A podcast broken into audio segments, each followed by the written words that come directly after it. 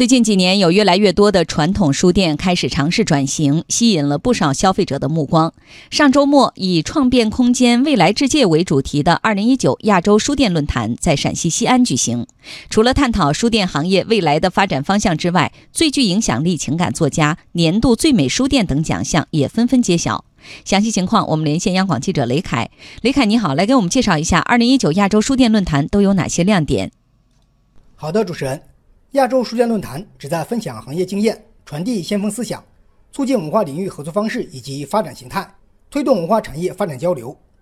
二零一九亚洲书店论坛吸引了来自全亚洲的知名作家、设计师、书店主理人、出版社、行业代表等，他们共同探讨未来书店行业发展新使命、文学创作新思潮和跨界融合新突破。除了创变空间、未来之界主题团活动外，亚洲书店论坛还举办了陕西文学专场、作家专场。书店专场、出版社专场等六场论坛活动，与会代表分别围绕空间链接、跨界融合、新文学思潮、书店与城市、出版作品跨界突破等方面开展了思想碰撞和讨论。在论坛颁发的作家、设计师、书店、出版社四大奖项中，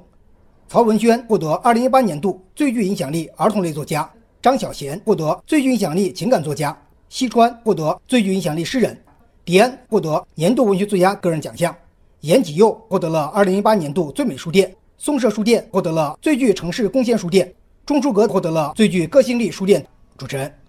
嗯，另外我们关注到本次论坛发布了微信读书城市阅读指数和西安阅读画像等与书籍书店相关的一些权威大数据。那么从数据之中透露出了哪些信息呢？好的，主持人，微信读书城市阅读指数显示，微信读书的主力用户群年龄分布在十六到三十五岁，其中。本科及以上用户占比约百分之七十九，北京、上海、广州、深圳、西安排在爱阅读城市前五名。西安在名著经典著作和科学技术著作阅读指数前三名城市中均排名榜首。根据西安阅读画像，西安读者购买阅读教辅图书的占比低于全国水平，但文学和少儿类图书占比高于全国水平。最受西安人欢迎的是少儿和文学类图书，其中柳青、贾平凹的作品最畅销。畅销书的第一名是柳青的《创业史》。对学术文化图书来说，西安读者最爱读历史类书籍，尤其是本地历史文化类书籍。